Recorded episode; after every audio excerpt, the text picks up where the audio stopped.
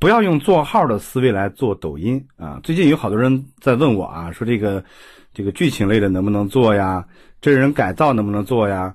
搬运能不能做呀？啊，混剪类能不能做？等等啊！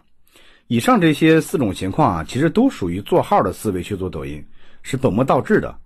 四个原因啊，首先啊，以过去所有内容平台的这个经验去看啊，流量号的寿命周期呢非常的短啊，短则几个月，长则一两年，哪怕是头部大号啊也是如此，否则就不会出现 top 五百的大号中有百分之七十存在流量注水这个情况了。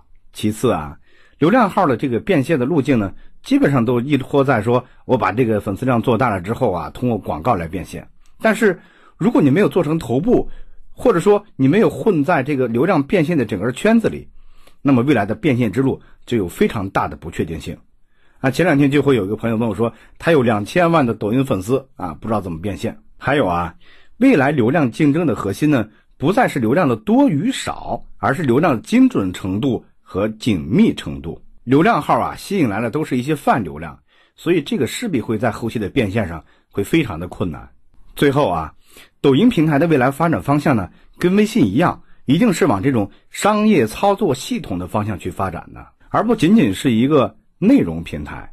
所以啊，咱们做这个抖音的时候呢，正确的路径不是说啊，我先去做一个号啊，有了流量之后我再去怎么变现，而是呢，我先去想好一个商业模式啊，或者说呢，把我现有的生意啊嫁接在抖音上。哪怕啊，你现在对整个商业模式想的不是特别清楚也没关系，只要方向是对的。在做的过程中呢，你通过和粉丝的交流，你就会对于你未来想做的生意就会越来越清晰。你看啊，认知如果错了的话，方向也就错了；方向如果错了的话，执行力就是灾难。抖音时代的到来啊，对于各行各业来讲都是非常好的一个机会。在这个机会中啊，最贵的就是时间成本。一月的第一个周末和第二个周末啊，我将在广州和杭州跟大家一起来分享赢在抖音时代的十八个底层认知，到时候见。